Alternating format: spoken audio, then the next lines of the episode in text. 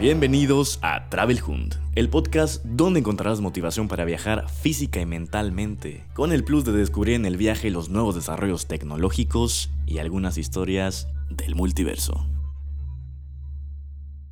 Hello, hello, hello, mi gente bonita. ¿Qué les pareció esta segunda introducción? Díganme si les gusta más que la primera o le hace falta más punch. Yo sí creo que le hace falta más punch de esta introducción. Ahora les quiero dar un resumen a los tiempos en donde pueden saltar en esta entrevista. En el minuto 2.40 le pregunté a mi amigo qué es lo que, te, lo que te detenía a irte de viaje, a dejar todo para que te fueras de viaje. En el minuto 12.49 van a encontrar tips para viajar por Chile. En el minuto 26-22, tips para tomar fotos en manual. Ese está súper interesante, chequenlo. En el minuto 32, cómo empezaste con la fotografía y a reconocerte por eso. En el minuto 39, qué es lo que te hace seguir buscando el viaje. Y por último, el minuto 45, cómo encontrar tu estilo de foto. Espero que lo disfruten. Ahí les va el audio. Nómadas del mundo, bienvenidos a un episodio más del podcast. Hoy es uno muy especial porque estoy con mi amigo Ali Alcántara. Bienvenido al podcast. Hola, hola, muchas gracias. Y vamos a hablar de viajes y de fotografía. En viajes también no solo eh, como recomendaciones de qué cosas llevarte, de, o sea, cuál es, si es una buena decisión para tomar en tu vida, sino algo más introspectivo. Yo lo que quiero saber es quién está atrás del lente ¿Quién es Ali Alcántara? Mi hermano, cuéntame un, un poco sobre ti, una introducción, o sea, de dónde eres. Introducción, ok. Eh, soy de Ciudad de México, la mayoría de mi vida la he vivido aquí, pero he vivido en otros momentos también en Holbox, en la playa, he vivido en Chile, ahí en Santiago y viví en Austria, en Innsbruck. Ah, cool. Y ahorita me dedico full time a la fotografía, hago videos también y viajo cada que puedo. No me gusta mucho estar en el mismo lugar, no me gusta como mucho la monotonía. O sea, eres un nómada. Sí, sí, sí. No tanto digital, yo diría todavía. Me gustaría meterme más en eso, pero sí, la fotografía me ha llevado como a ser nómada. Ok, oye, y, o sea, ¿cómo es que tomas la decisión de me voy a ir? O sea, primero ¿cuáles son algunos pensamientos que tenían, algo que te detenía de, hacerlo? No sé. Yo creo... Es que el primer viaje fue por la universidad. Y... ¿Te fuiste de intercambio? Sí, de intercambio. Entonces lo único que me detenía era pues que era muy joven todavía como para... Y el miedo, ¿no? De la sociedad, como que si sientes que eres muy joven, que afuera de México te puede pasar algo, que estás solo. Claro. Aunque eso es lo que primero que me detenía. Entonces la universidad fue la excusa para poder empezar a viajar y en un, en un ambiente seguro, que es como con otros universitarios y así. Y esa fue como la primera barrera para viajar. Ok, ok. O sea, y en esta primera experiencia, ¿qué, o sea, ¿qué pasó?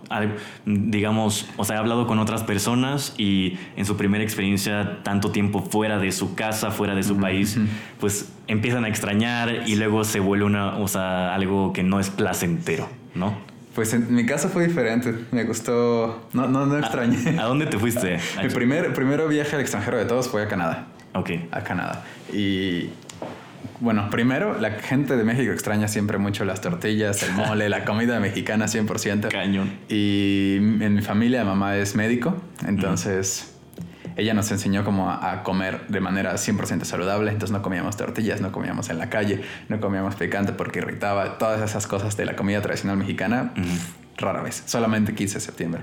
Entonces fuera de México no extrañé la comida porque me la estaba acostumbrado a comer como de esa forma, nada más arroz cocido, pollo, cosas verduras. O sea, no lo típico de las gorditas. Entonces no extrañé nada. No comía tacos, entonces rara vez. ok. No, eso. Entonces llegué a Canadá el primer viaje fue como a los 20 o 21 con un amigo y no tuve ese homesick. Al contrario, dije, yo no, no puedo regresar a México. México no es para mí porque es una cultura completamente diferente. Me choqueó mucho de que el transporte público allá tiene horarios. Entonces en México era salía, tenía que estar esperando el pecero 20 minutos, 30 minutos pasaba, estaba lleno y no me podía subir. Y pasaba otro lleno, no me podía subir. Ahí está. Entonces, si iba a llegar tarde, ya llegaba más tarde.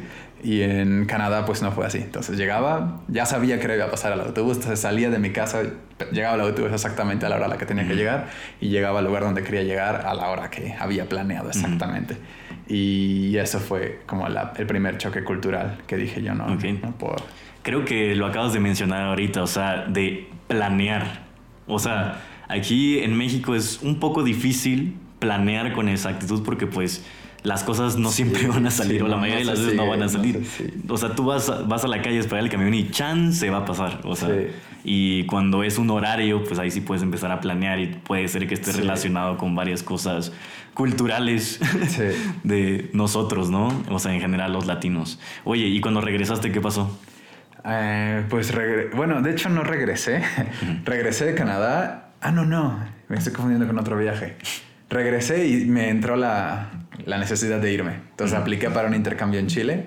Que fue seis meses después. En Chile, weón. En Chile, weón. Concha tu madre, weón. Saludos hasta Chile. Chile. Los weones. Al tiro, po. sí. ¿Y esta experiencia cómo fue?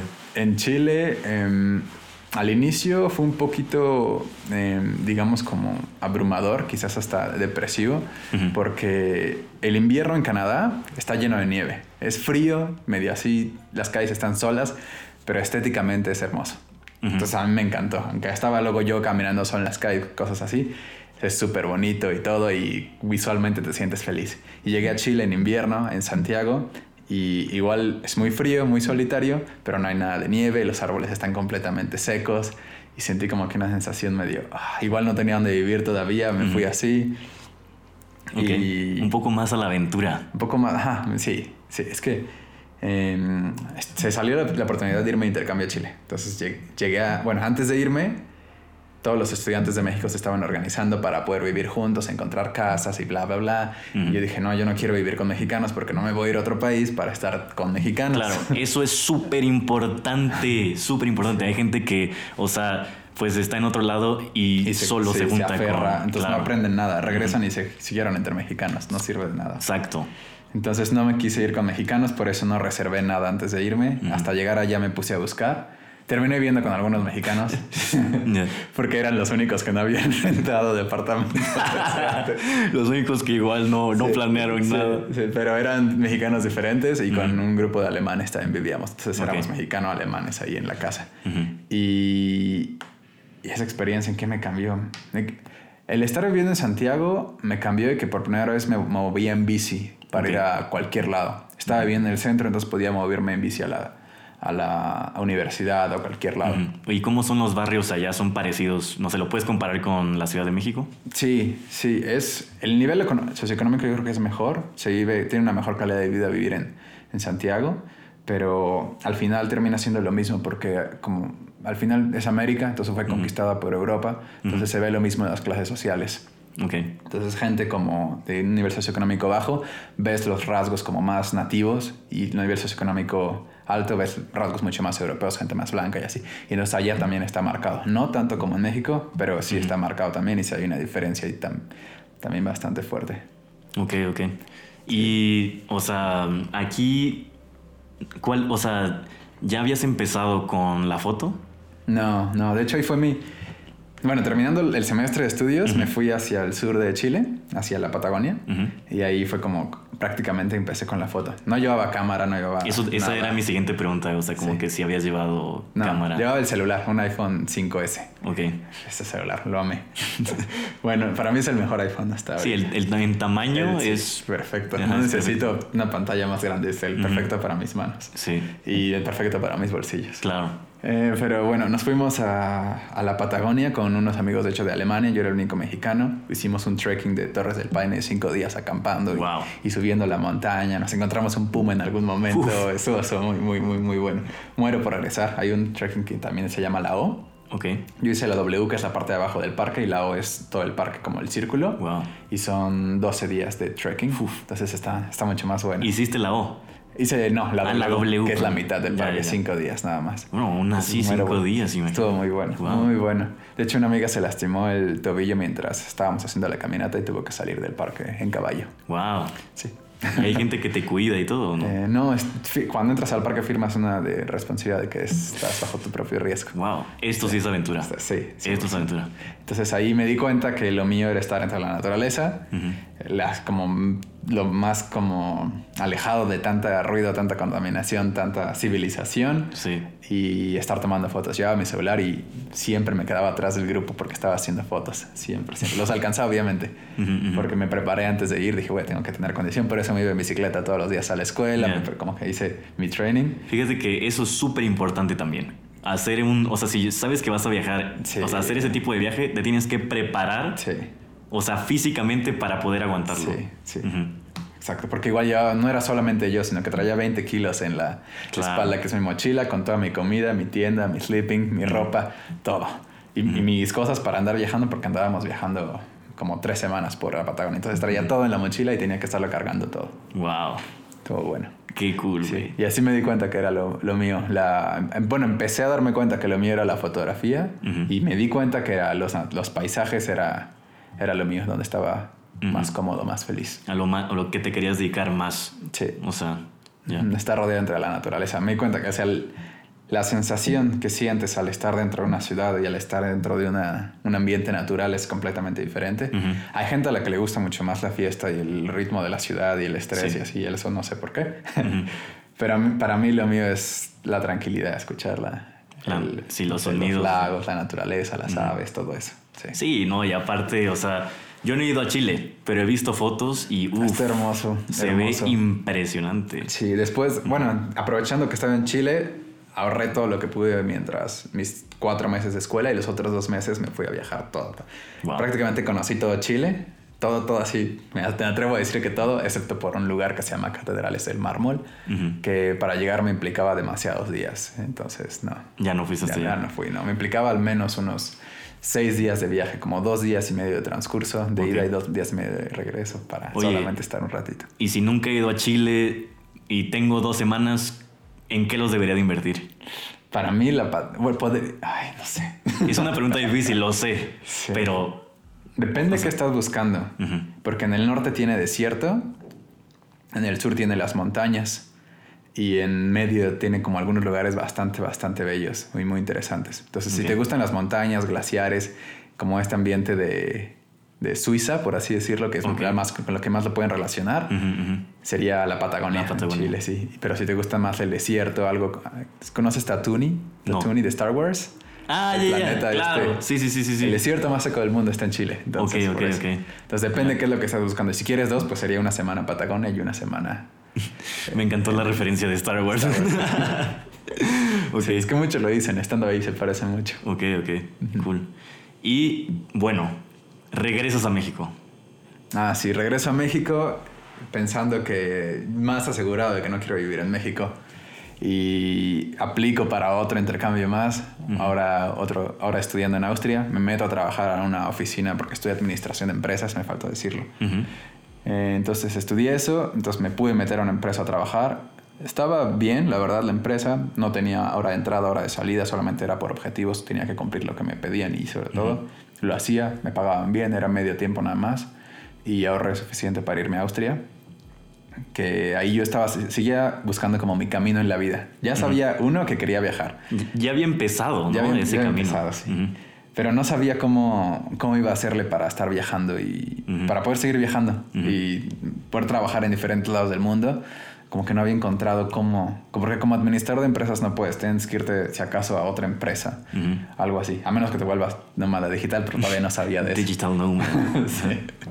Entonces eh, estaba buscando, dije, ¿cómo? Sabía que me gustaban las fotos, pero solamente había experimentado con mi celular.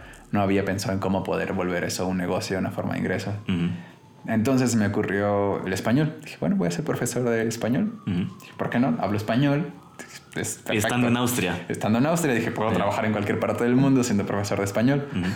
Entonces tomé un diplomado de enseñanza de idiomas de- Ok. como espa- profesor español para extranjeros. Lo tomé mientras estudiaba, tuve que pagar por este diplomado como 20 mil pesos, algo así. Me fui a Austria y llegando a Austria, a Innsbruck, que es una- le llaman, bueno, está la ciudad y junto a la ciudad está una montaña que se llama Norquete, que se llama la joya de los Alpes, Oh. le dicen así, porque es hermosa. Nice. Sí, está es muy lindo. Entonces llegué allá y... ¿Cuál, ¿Cuál enseñar idiomas? Me la pasé en la montaña. me llevé la cámara de mi hermana, entonces me la pasé haciendo fotos. ¿Qué cámara era? Era una Nikon, Nikon de Ok. 5200. Viejita, no muy buena, pero good enough. Ok, ok. Ah, Hacía el trabajo. Para empezar está bien. Sí, para empezar estaba perfecto. To- Tomé todo en automático. Todavía no sabía ni de la existencia del modo manual.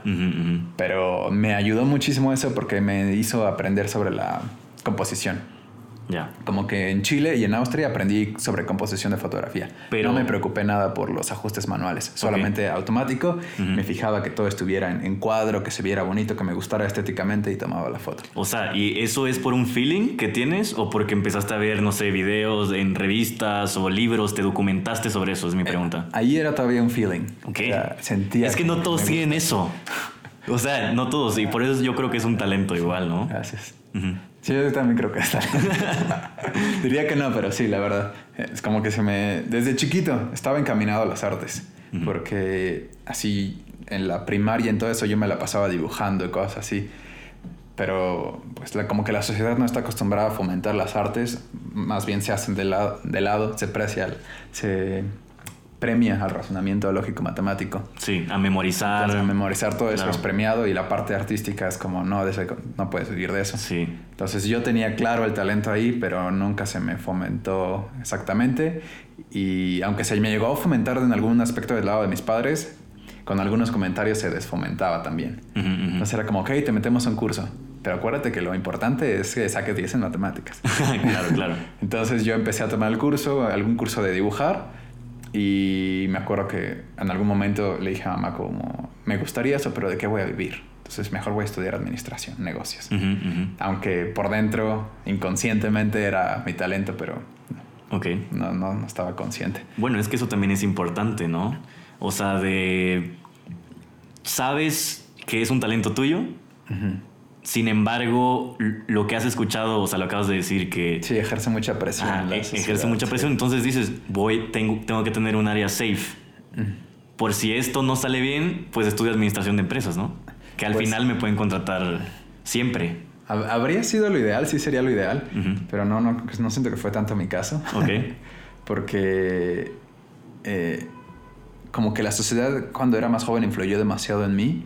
Entonces decidí estudiar administración de empresas porque lo veía como una, un- algo seguro, algo con un buen ingreso y no, no, por, no por como un, un backup, Ok. sino que eso va a ser mi trabajo porque hay mucho dinero y porque la gente de que está ahí tiene prestigio. Ujú, ujú, Entonces yo quiero tener prestigio también. Claro. Y yo quiero ser alguien importante también y quiero tener un BMW también. Puta, sí.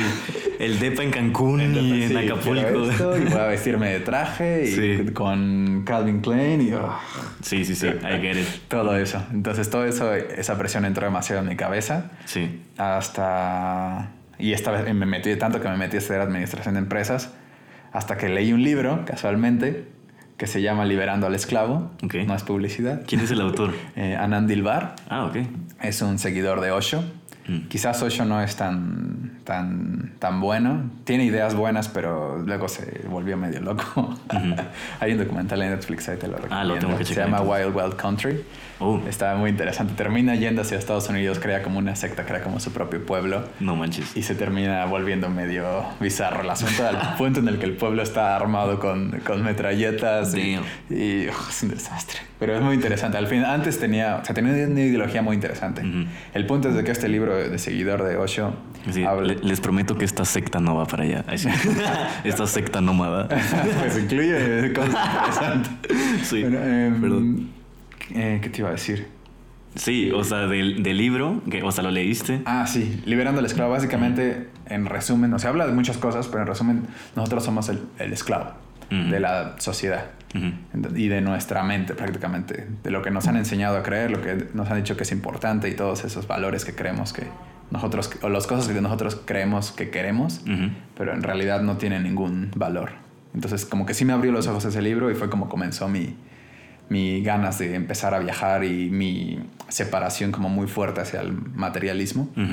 Porque antes quería mucho dinero, quería un carro, quería todas esas cosas y luego después de ese libro empiezas a cuestionarte y dices, bueno, ¿para qué me sirve eso? Eso no me agrega valor como ser humano, no me agrega Claro. valor como persona, no tiene ningún sentido.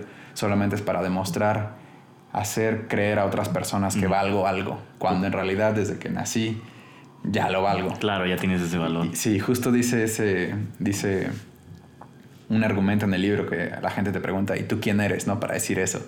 Es como que quién soy, soy yo, una persona, no importa más. No me tengo que justificar. Sí, no tengo que justificar como algún título universitario, nada. Yo puedo pensar por mi parte y, es suficientemente fuerte eso. O sea, puedes estudiar igual por tu cuenta y todo, no necesitas un título para demostrar una cosa. Sí. Wow, esto es fuerte, lo que de decir. sí, entonces eh, así comenzaron mis ganas de viajar y mi, un poco mi así, como aberración hacia seguir estudiando, sí. que le empecé a perder mucho sentido. Mm, ya no veía el caso mucho en seguir estudiando. Sí. Eh, mi principal objetivo era estar viajando, entonces me fui a Chile, después me fui a Austria, donde me, me metí más aún en la fotografía y me di cuenta que tampoco la enseñanza de idiomas era mía. En algún momento también me metí teatro, hice teatro, también dije, tal vez esto es lo mío. No, tampoco fue lo mío. Hice obras hasta de 500 personas. Wow. creo que no te había contado de eso. Oye, Estás lleno de secretos. Sigo descubriendo cosas, güey. Sí, sí, sí. Pues es que creo que uno. ¿Hay, videos de eso? No, no sé. Mi mamá tiene fotos, pero nunca, no creo que nunca me grabó. Ok. Em, pues creo que uno tiene que andar pasando por muchos caminos para poder encontrar qué es lo suyo. Claro. A mí siempre me gustó la fotografía, abrí mi Instagram desde 2011. Pero eran fotos con mi celular, así nada más como hobby. Dije, ay, se ve bonito. Y la gente me decía, oye, tomas muy buenas fotos, ¿por qué no te dedicas a eso? Pero pues era lo mismo, tenía esta idea de que cómo voy a vivir de eso, ¿no? Claro. O no quiero ser un fotógrafo de bodas, qué aburrido, un fotógrafo de... Porque ves al fotógrafo de bodas clásico tomando las fotos mientras todos comen, así ah, súper incómodo. y dices, yo no quiero eso para mí. eso yo lo pensaba igual, sin embargo, o sea, como he visto varios contenidos de varios fotógrafos y dicen que es un reto. O sea, que una boda es un reto sí. para un fotógrafo. O sea, que es algo, tienes que capturar varios momentos clave que no se te pueden pasar y los tienes que capturar bien. Perfecto, no, hay segunda oportunidad. Exacto, no hay segundas oportunidades, entonces es algo que te hace crecer. ¿Tú qué piensas de eso? ¿Sí recomendarías como hacer bodas? Eh, nunca he hecho una boda yo, de hecho. Me, han, me han dicho y todo, pero no se ha dado la circunstancia. Yo creo que yo sí haré una boda ahorita sin problema, pero sí es cierto, no hay segunda oportunidad. Tienes que conocer muy bien tu cámara tienes que conocer muy bien lo, lo, que estás grabando y cómo funciona para no, porque no. Si te pierdes así cuando le pone el anillo, no le vas a decir al padre, oye, puede repetir, claro. puede volverle a poner el anillo y toda la gente ahí viendo y esperando. Exacto. No, hay segunda oportunidad. Sí. Entonces tienes que saber muy bien lo que estás haciendo, haberte colocado en el lugar correcto y todo. Sí. Eh, ahorita sí lo haría sin problema, pero no me encanta y no me trato de meter en ese mundo porque lo mío es la naturaleza y no me meto mucho en esos otros negocios porque siento que me van a terminar absorbiendo y cuando me dé cuenta me voy a dedicar a fotografía de boda, fotografía de no sé qué. O sea, te va a retener ahí. Sí, sí, Además de que muchas veces veo a la gente que empieza a hacer las cosas por dinero porque me metería eso solamente por, porque se paga bien. Claro y se acostumbran a cierto ingreso. Y cuando se dan cuenta ya son dependientes de ese ingreso y ya no se pueden salir de la industria en que se hayan metido. Entonces creo que es muy importante encaminarse en lo que van a creer a futuro desde un inicio, aunque quizás al inicio no les esté dejando lo suficiente. Claro. De vez en cuando una boda no está mal. un buen dinerito de vez en cuando no cae mal. Claro, exacto. Pero tampoco así una tras otra, porque luego ya no vas a tener tiempo de hacer lo que te O sea, no es que estés peleado con eso, simplemente pues te quieres enfocar en lo en eh, viajes de aventura. Sí, lo que me apasiona, sí. eso es importante igual. Sí. Que, o sea, conocerte a ti mismo. Eso me ayudó mucho viajar también y estar solo viajando. Porque te das cuenta cuando estás solo, sin presiones de otras personas, qué es lo que disfrutas hacer y haces lo que tú quieres. Sí. Y después, cuando estuve estudiando en Austria, terminó el semestre de intercambio. En Chile me fui a viajar por Chile, Argentina, Perú y Bolivia. Y en Austria, terminando, me fui a viajar por toda Europa, ¿no? Alemania, Suecia, Italia, Inglaterra, París, Francia, todo eso. ¿Tú solo? Solo. Wow. Solo, solo. Entonces había veces en Suecia, por ejemplo, que dije, ah, quiero grabar el atardecer allí en un lugar que encontré, Gamla Stang, ah, la parte de la una ciudad. Islita. Una islita. Ajá. Y me gustó cómo se veía el sol en un lugar. Entonces dije, bueno, voy a quedarme aquí a grabar el atardecer. Pero ahí atardece, o sea, el sol está casi casi hasta las 10, una cosa. En verano, ¿no? Sí, y está en verano. Sí. Entonces dije, bueno, me lo quiero quedar aquí el atardecer. Y estuve ahí desde como 9 de la noche hasta las 11 de la noche sentado con mi cámara haciendo un time lapse del atardecer. Entonces, si no estuviera solo, probablemente me hubiera tenido que ir porque la presión de los amigos de aquí que allá. Exacto. Y me, di cuenta que, o sea, me encanta la fotografía, por eso puedo pasar dos horas sentado grabando ahí una, un atardecer y lo disfruto mucho. Entonces ahí me di cuenta que dije, bueno, creo que quiero vivir de esto, tengo que empezar a encontrar la forma de esto, porque en esos seis meses en Austria nunca di una clase de español ni volví a ver un libro sobre enseñanza de idiomas. Dije, no, no. O sea, te la pasaste tomando fotos. Sí, sí, y en las montañas. qué padre, qué padre. Y luego, o sea, ya después de Austria, después de tu viaje por Europa, ¿qué, qué fue lo que hiciste? Eh, regresé a México y dije, quiero hacer esto de vivir de la fotografía, ¿cómo le hago? Y la primera opción es, eh, ah, bueno, me faltó decir algo. En Austria, los cuatro semestres que estudié, no, nada más hacía fotos como con mi celular con la, y la cámara en modo automático y todo, pero cuando iba a viajar, dije, bueno, me gustaría hacer algo más, eh, más bonito, entonces me puse a ver algunos videos en YouTube, cómo hacer un travel blog, una cosa así, ¿no? Porque me, empezó, me empecé a querer meter en video. Sí. Entonces vi algunos videos, ahí es cuando empecé a, como a estudiar un poco de fotografía no todavía no dominaba la cosa de manual, nada en manual, todo automático, pero era ya como que toma la foto desde abajo, toma la foto desde arriba, muévete acá, busca ángulos interesantes. Y dije, ah, mira, qué padre, puedo grabar desde abajo, puedo grabar desde arriba. Ok. Y ahí como que empezó. Bueno, en esta parte del podcast, eh, yo pues voy a representar las dudas que igual muchas personas, o sea, varias preguntas que te han hecho, incluso yo, o sea, como persona, eh, dudas que tengo sobre fotografía este, ¿cuáles son los conceptos? O sea, haz de cuenta, y quiero que recuerdes como este momento donde tú decides, le voy a cambiar a manual. ¿Qué es lo que tengo que saber de los elementos que yo voy a tener que jugar, digamos, con ellos? Pues para mí, la principal cosa para cambiar a manual es la apertura de un lente. ¿Qué, qué es la apertura? La apertura, haz de cuenta que hay una cortina adentro del lente que está abierta, se abre y se cierra, ¿no? Entonces, mientras más abierta está, más luz entra. Y mientras más luz entra, más se crea este efecto que se llama bokeh, mm. que la, es que cuando la gente ve una foto, tienen que saber a qué mirar. Claro. No tienen que, distraerse con los objetos de atrás, con bla, bla, bla, sino que una buena foto es, es buena porque, entre varias cosas, porque el espectador directamente en cuanto la ve ya tiene su atención en lo que tú como fotógrafo querías que concentrara su atención. Entonces el bokeh, que es lo que hace este fondo borroso, te ayuda a hacer eso, que la gente vaya directamente los ojos hacia donde tú a quieres. dirigir la mirada para allá. Entonces un lente con una buena apertura, con esta como cortina abierta, crea más bokeh, más ese efecto de bokeh. ¿Qué, ¿Qué, es una buena apertura? Es 1.8. Ok. 1.8 es algo bastante bueno. Entonces, si lo pones en manual, la cámara va a hacer lo que quiera y normalmente no pone el, el, bokeh. La máquina te está controlando en automático. Sí, toma todas las decisiones por ti, entonces normalmente casi nunca te pone el bokeh a menos que el objeto esté demasiado cerca. Entonces no tiene ningún caso tener una cámara si estás tomando cosas en automático. Claro, ya invertiste en una cámara buena que la sigues en automático y la máquina está haciendo lo que quiere, no lo que tú quieres. Sí, si usas mi cámara, inclusive si la usas en automático te da resultados como de un celular. Claro. Porque no, no está sacando todo su potencial. Entonces lo más importante es cambiar a manual y tener la apertura en lo mínimo posible siempre. Okay. Mínimo es el número más bajo. Sí. Que lo, lo pero también significa lo más abierta posible. Ajá. Entonces mínimo máximo. Sí, o sea, eh, sí, eh, al principio cuando empecé a aprender yo igual, o sea, sí me costó un poquito de confunde trabajo. un poco. sí, confunde un poco. Pero pues mientras más abajo el número, más luz entra. Más abierto el ojo. Ajá. Mientras más eh, grande sea el número, o sea, digamos 20, Ajá. está cerradísimo el ojo. Sí. Okay. justo. Y cuando todo está, por ejemplo, si lo usas en 20, es como un celular, todo te va a parecer enfocado todo, porque no hay este campo de profundidad. Y si lo usas en 8, solamente puedes ver lo que está cerquita o lo que el un objeto definido y todo lo demás borroso. Así. Ok. Entonces eso para mí sería lo primero, lo más importante de pasarse manual. Perfecto. Entonces, apertura. Apertura, sí. Después está el ISO y la... El ISO. I ISO, ¿qué es eso? Que no sé qué significa la LED. Yo tampoco. No, no lo dije por eso, sino ¿cuál, cuál es la función de eso? Es... Eh, ese es prácticamente el, último que muevo. Eh, después de la... Ese trato de tenerlo siempre en el número más bajo también. O sea, digamos ISO 100. ISO 100, sí. Sí, sí. Em, y juego mucho más con la velocidad, que se llama shutter speed.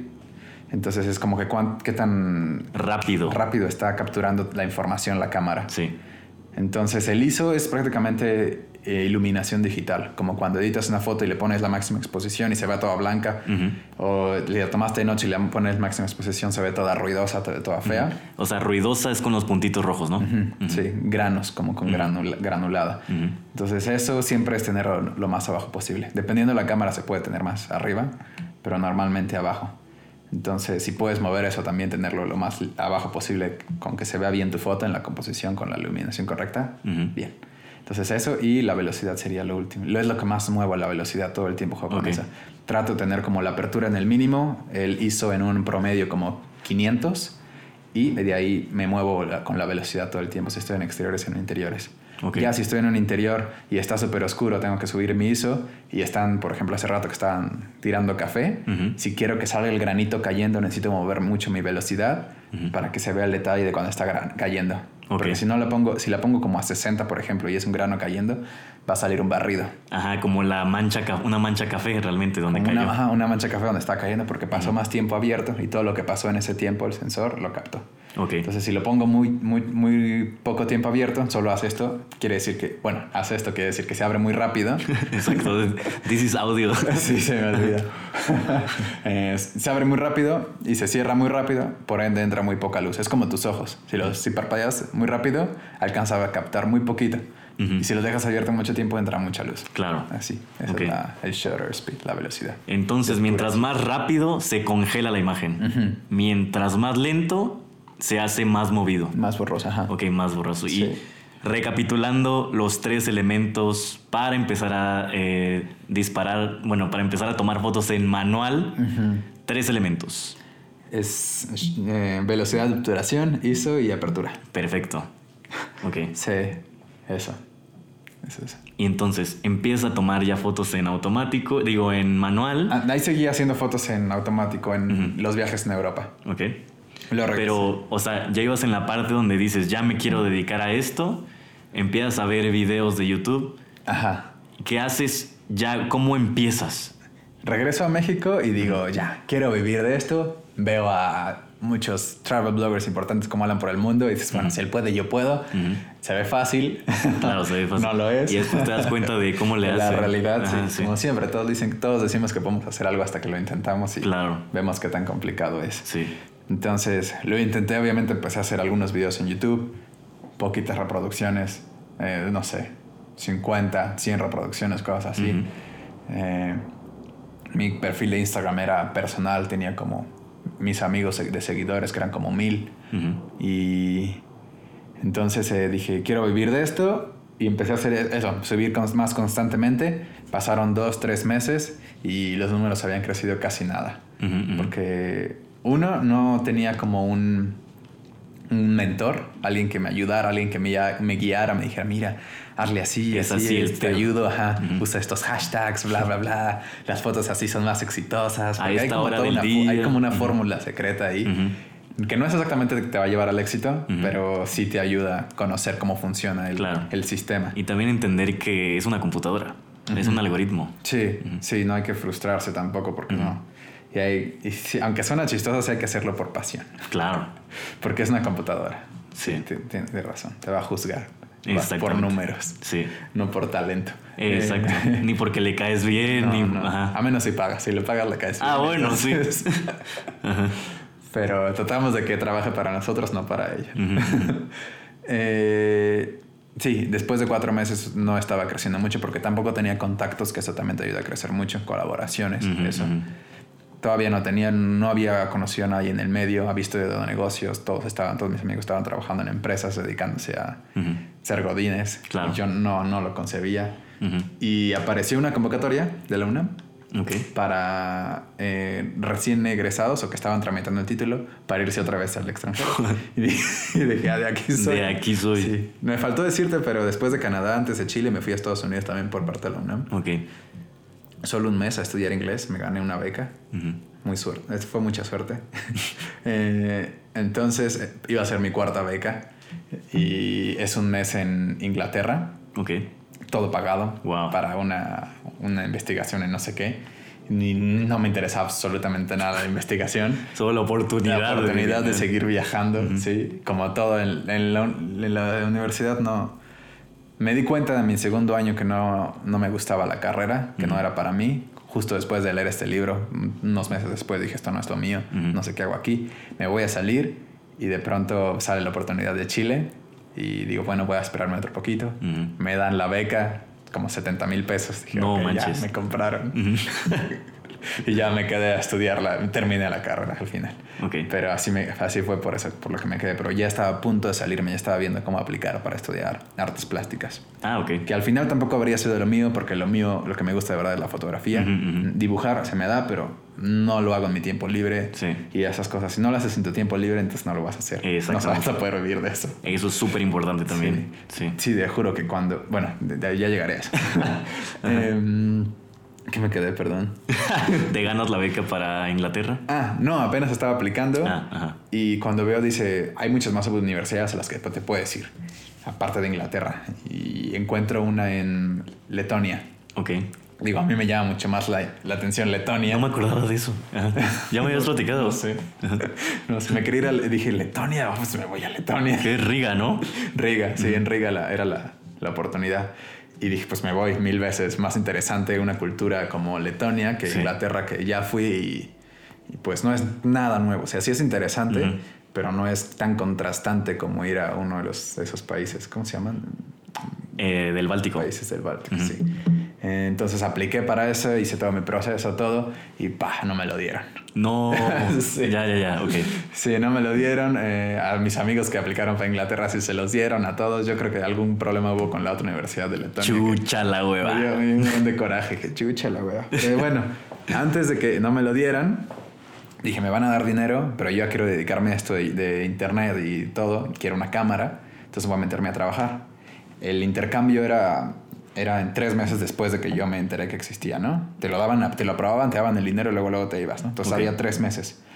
Entonces dije, bueno, necesito trabajar estos tres meses para hacer dinero, poder comprarme mi cámara antes de irme, llevarme mi cámara para quedarme allá. Luego termina el, termina el intercambio y quiero quedarme allá un tiempo extra para poder seguir viajando, tomando fotos, viviendo ahí la cultura, conociendo. Sí.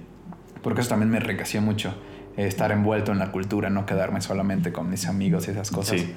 En tu zona safe, en la, zona de confort. Sí, no, no, mientras más te envuelves con una cultura, más aprendes de, de ello. Te das cuenta que, que no es que sus tradiciones estén mal, sino que estén. No, solamente. Y como tú lo dijiste, es un intercambio. Sí. Te dan y tú das. Sí, porque ellos también aprenden de, ti y todo es muy interesante. Muy interesante. Pero lo importante es estar abierto.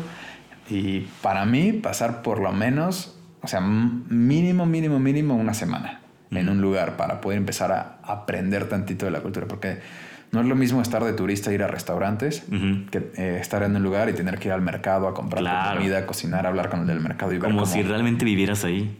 Es, ahí es cuando, para mí, cuando empiezas a crecer como persona. Claro. Entonces, aquí quiero hacer una diferencia. No es lo mismo, o sea, ser un turista que ser un viajero.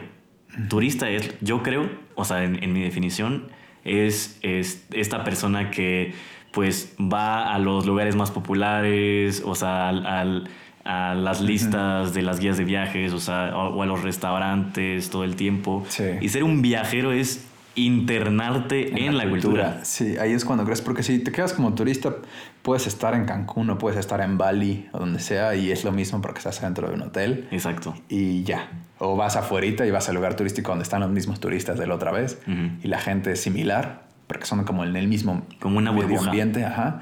Y si te sales de eso y te vas a un pueblito y de aquí la gente es diferente, las costumbres, ni siquiera hablan tu idioma y, y se interesan en, en, tu cultura y tú te interesas en la de ellos y es un crecimiento abismal. eso es padrísimo. Sí, lo que más me gusta.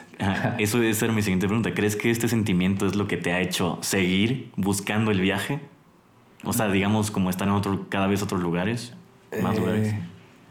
Este sentimiento. lo que, el sentimiento que para mí que, me hizo eso fue, que me hizo seguir, querer seguir viajando fue la, la estética, la belleza, que me di cuenta de que la fotografía me gusta mucho y, y que, que seguí, quería seguir tomando fotos. Bueno, eso fue al final. Al inicio más bien sí fue parecido a lo tuyo. Empecé a conocer personas que habían estudiado derecho, por ejemplo, en Chile conocí una chica que había estudiado derechos y derecho y daba tours en, en San Pedro de Atacama. Okay. Entonces era una guía de tours que había estudiado Derecho en Super Atacama. Luego estaba en, en, el sur, en la Patagonia, y un chico que era ingeniero y que era guía del parque. así como que, ¿qué? Claro. ¿Estudiaste eso? Sí, que me di cuenta que la ingeniería no era para mí, que no sé qué. Wow. Entonces empiezas a conocer gente y, y, como que eso me empezó a motivar más. Escuchar todas sus historias, dije, bueno, yo tal vez sí la regué estudiando administración de empresas, pero todavía puedo dedicarme a algo más. Claro. Entonces al inicio fue muy motivante conocer gente tratar de, esperando de ellos poder encontrar mi camino, supongo, pero sí fue muy motivante conocer a otras personas y sus experiencias, me hizo crecer un montón, porque al inicio te centras de que como estudiaste eso, pues ya te arruinaste y ya tienes que vivir eso y ya no hay de otra. Y no es verdad, no te define, ya lo habías mencionado antes. Sí. Y ya, entonces me puse a, volviendo a esto de, de antes de Letonia, sí. tres meses para trabajar. Dije, bueno, me meto a algo de administración de empresas, el proceso de reclutación es como de un mes, mes y medio. Dije, solo voy a trabajar un mes, no va a ser suficiente, mes, mes y medio también, no va a ser suficiente dinero ahorrado para poder eh, comprar mi cámara. Entonces dije, necesito un lugar en el que me contraten mañana. Y él me puse a buscar en internet así, ofertas de empleo, 12 mil pesos, 15 mil pesos así al, al, mes, ¿no? Lo más, que me pagara bien y que me contrataran en un día. Sí. Que no es tan fácil, pero lo encontré en el peor trabajo que he tenido en mi vida, uh -huh. lo más horrible que he hecho. Es? Quizás para algunas personas no lo es, pero para mí fue una experiencia horrible. Uh -huh. Es un call center. Ah. sí, sí, sí, sí, tengo center, sí. Caí en un call center, no, uh -huh. Dios, fue horrible. Me pagaban bien porque era eh, ventas y era por comisión y era una empresa estadounidense uh -huh. con puras llamadas a Estados Unidos. Uh -huh. Entonces, por ejemplo, los que hacen llamadas en México, nosotros nos, nos sorprendíamos porque había una Novartis. Sí, claro, una farmacéutica. Estaba en el mismo lugar donde yo trabajaba, era en español y es una farmacéutica que llama gente con preguntas sobre medicamentos, porque para mí son cosas, un tema súper delicado. Uh -huh. Y los chicos de ahí ganaban como 3 mil pesos al mes. Y era como, no manches. Fuck. Y yo que rentaba carros en Estados Unidos, decía, ah, sí, sí, ¿qué carro? ¿Qué un Honda? Ah, sí, sí, ¿de qué aeropuerto? Sí, sí, ven ya, vendí, rentado, no sé qué. Y del sueldo base teníamos como 9 mil pesos, solamente porque era en inglés, eran carros y... Ok. Entonces, sí. Ah, eso por cierto me hizo pensar que en esos tres meses que estuve trabajando en ese call center que odié el trabajo, pero ahorré suficiente dinero para poder comprar mi cámara, mis lentes, uh -huh. todo y poder emprender en la fotografía. Uh -huh. Dije, bueno, si yo pude trabajar en este call center, conseguí el trabajo en un día, solamente hablando, no te piden ni siquiera universidad, creo que ni siquiera prepa. No solo hablando inglés. Solo hablas inglés, lo único que te piden. Entonces dije, hablando inglés, puedes conseguir hasta ese trabajo tres meses haciendo algo que no te gusta y ya puedes empezar a cambiar tu vida. Empezar, dije, ¿de qué me sirve el título universitario? Solamente necesito el, inglés. Ajá, porque había mucha gente ahí, muchos chicos, que en algún momento de su vida habían vivido en Estados Unidos y los habían deportado, cosas así. Sí. Y lo único que sabían hacer era hablar inglés. La diferencia es que yo cuando trabajaba ahí ahorraba todo mi dinero para poderlo invertir y ellos lo gastaban en fiestas, lo gastaban en, claro. en el cine, en, uh -huh. no sé, en las sí, cuando se compran sus palomitas y su sí. refresco y su todo y es como, dude, no. Sí, festivales. festivales, dos mil pesos, no sé en cuántos festivales. Sí. Y yo dije, no, no voy a gastar mi dinero en eso. Ahorré todo y terminando eso compré mi cámara luego, luego. Entonces, lo que quieres decir con eso es que no hay pretextos. Sí, justo. Justo ahí cuando me di cuenta dije, porque yo era el único en el call center, en, en mi grupo ahí en el este, que, uh -huh. bueno, había otro chico que estaba estudiando ingeniería, pero todos los demás eran prepa o no estudiaban, okay. no hacían nada más. Uh -huh. Entonces, prácticamente yo estaba a la misma altura de todas estas personas que uh -huh. dicen que no tienen estudios universitarios y por ende no pueden ser más exitosos pero yo estuve trabajando con ellos. La diferencia es qué es lo que hacen con su dinero, cuáles son sus planes. Entonces, para mí ahí fue como, no es excusa de no poder haber terminado una carrera o algo así, solamente es como planeación. Uh -huh. Aunque al final te sirve haber tenido una carrera porque te ayuda a planear y otras claro. cosas. Y cambia no, y tu mentalidad. O sea, sí, aprendes, uh -huh. pero los otros también puede, pueden crecer si, uh -huh. si se lo proponen. Eh, entonces ya pasaron los tres meses, renuncié, no me dieron la, la esta cosa, uh -huh. me quedé en México y, y ahora sin trabajo, eh, sin más viajes planeados, pero con mi cámara. Claro. Entonces contacté a una prima que tiene una empresa de eventos sociales, uh -huh. le enseñé mis videos que había hecho con la otra cámara antes y le dije, ¿puedo, puedo trabajar contigo? Sí. Le gustaron mucho mis videos y dijo, sí, venga, venga. Adelante. Me dio la oportunidad, uh -huh. sí. Y pum, ahí se me dio un buen trabajo con ella. Lo hice bien, obviamente. Lo hice bien, entonces empecé a tener más, más, más, más, cada vez más trabajo. Uh -huh. Y no sé, tres meses después ya, ya tenía mi sueldo. O sea, en tres meses gané lo que ganaba en... En el call center. Sí, sí, mucho más de lo que ganaba en el call Sí. center. Porque pues, te haces algo que te apasiona. Claro. Entonces, lo haces, quieres. Y ahí me di cuenta lo mucho que me gustaba la fotografía. Porque por primera vez en mi vida me pasó de que estaba editando en la computadora un video, una foto, y me olvidaba de comer. Me olvidaba de dormir, me olvidaba de todo. Solamente quería estar en mi computadora editando, Editando. trabajando. Wow. Me gustaba tanto, tanto, tanto. Eso sí. está cañón. Sí, nunca, o sea, con la carrera nunca. Yo creo que si, si en tu carrera no te pasa eso, no estás estudiando la carrera correcta. Sí, Tienes que 100%. encontrar en qué te pasa eso, en qué, qué te apasiona tanto. Que te quita el sueño. Literal, me quita el sueño, sí. No creí, la verdad no creía que eso fuera posible. Si me hacían cosas exageradas, decía, Sí. "Ay, no manches, que eso no pasa. Oye, y luego, ¿cómo encuentras ya tu estilo? Este, o sea, ya esta- entras en Instagram, empiezas a compartir cosas. ¿Cómo encuentras tu estilo? Eh, sí, esa es pregunta importante. Y lo que yo hice fue, en- entré a Instagram y empecé a seguir a, a mucha gente, la verdad, random, así, a todos, todos, así, un montón de gente. Empecé a- Ujú. empecé terminé siguiendo como 1500 personas. Ujú. Y después, eh, porque al inicio, cuando entras en Instagram, como que yo sentía que la forma de llamar la atención era siguiendo a otras personas, así Ujú. me empezaban a seguir de vuelta, Ujú. que no funciona, El follow back. no funciona para Ujú. nada. Ya. Pero después, cuando dije, me di cuenta que no funcionaba, empecé a dar un follow. Pero para dar un follow entré a los perfiles y vi sus fotos. Dije, Ujú. no, esta foto no me gusta, esta fo- estos no me gustan, un follow, un follow, un follow. Entonces Ujú. dejé de seguir hasta que me quedé con poquitas personas.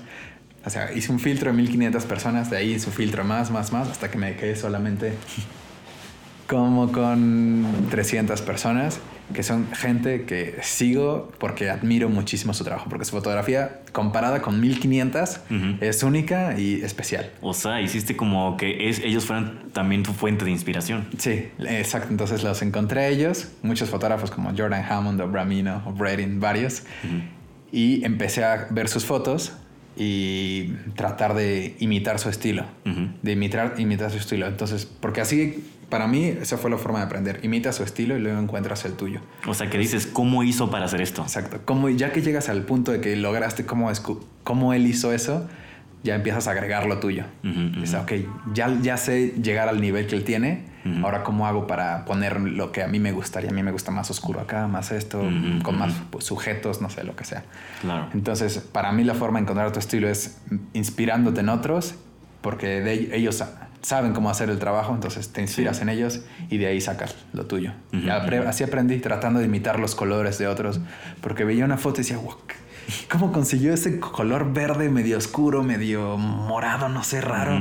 Sobre todo este Ramino, decía, ¿cómo le hacía? Y hasta ya estoy frente a la computadora, una hora, dos horas, así con el celular al lado viendo su foto, y yo en la compu tratando de llegar al mismo tono de verde, Ujú. así una y otra vez hasta que lo consigues. No es en dos horas, obviamente. No, pues sí. Un mes, no sé, mucho, mucha práctica con muchas fotos. Sí. Eh, y así fue encontrando, mi estilo, eh, inspirándome en otros fotógrafos. Me inspiré en su trabajo y, encontré el mío. También es como autodescubrimiento, ¿no? De, Sí. o sea, y, y como tú dices, tienes que tener el interés.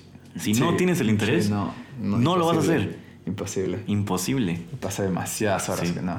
Oye, y, o sea, ya para finalizar este podcast, eh, ¿cuáles, o sea, cuáles son tus proyectos que vienen ahora? ¿Qué vamos a esperar en Instagram? No sé, o sea, ¿cuál es el estatus de Ali Alcántara hoy? Eh, bueno, cambió mucho porque el algoritmo, Instagram cambia todo el tiempo. Entonces, el último, la última actualización del algoritmo me afectó un montón de números, afectó mi crecimiento que estaba siendo súper constante y bastante bueno.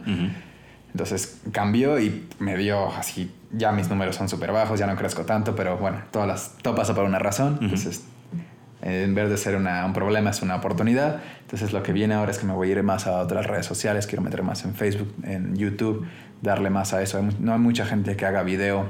¿Qué piensas de, TikTok? ¿Vas a estar en TikTok? Sí, pero no encuentro todavía la, lo que lo que me guste compartir en TikTok, porque lo veo y veo gente bailando y así. Y digo, no quiero hacer yo solamente cosas por seguidores, Ujú, ujú. como por fama. O sea, que si subo algo a TikTok va a ser porque yo disfruto grabar ese video. Ok. Todavía no he encontrado algo que encaje con la plataforma y Ujú. que encaje conmigo como para poder subirlo y, Ok. y que me guste. Sí. Es- Estén pendientes en donde en Insta Stories, si haces un Sí, sí. TikTok, ahí vas a ver. Ya lo creé, pero todavía Ah, no he ok. subido nada. Ok. Sigo ahí bien pensando en que cuando se dé la oportunidad. Hoy tuvimos la oportunidad. Pero sí, no. pero se nos, es que es una red social nueva, o sea, no, no lo tienes, tienes, que, presente. ajá, tienes que tenerlo en tu, en tu mente todo el tiempo para poder eh, crearlo. Claro. No va a surgir. Próximamente, próximamente. Sí. La próxima vez que nos veamos va a ser en Ámsterdam, ¿no? En Ámsterdam. Va. Sí, entonces lo, lo que sigue ahora es diversificarme en otras redes sociales, fijarme menos en los números de Instagram, Ujú. Colaborar con otras empresas para poder seguir siendo como nómada. Yo lo que hago es trabajar con diferentes empresas, necesitan ellos fotografías de sus productos, Ujú.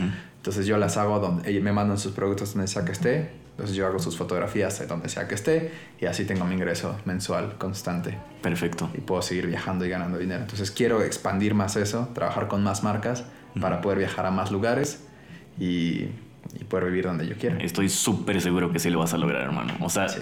talentazo, Gracias, talentazo. gracias, gracias. Oye, y ya, última pregunta. Si yo quiero empezar un travel vlog, si quiero empezar a producir contenido en línea, si quiero empezar con la cámara, ¿qué es lo que me recomiendas, o sea, de hacer? ¿Qué actitud es la que tengo que tomar? Eh, hacerlo. Suena cliché, pero es hacerlo porque eh, no te vas a volver un profesional de un día para otro. Entonces necesitas empezar a subir videos. Yo me acuerdo el primer video que subí a YouTube, dije, "Ah, este video es una joya, Dios santo, es lo mejor que he creado, es hermoso. Y ahora lo veo y digo, "Ah, qué porquería.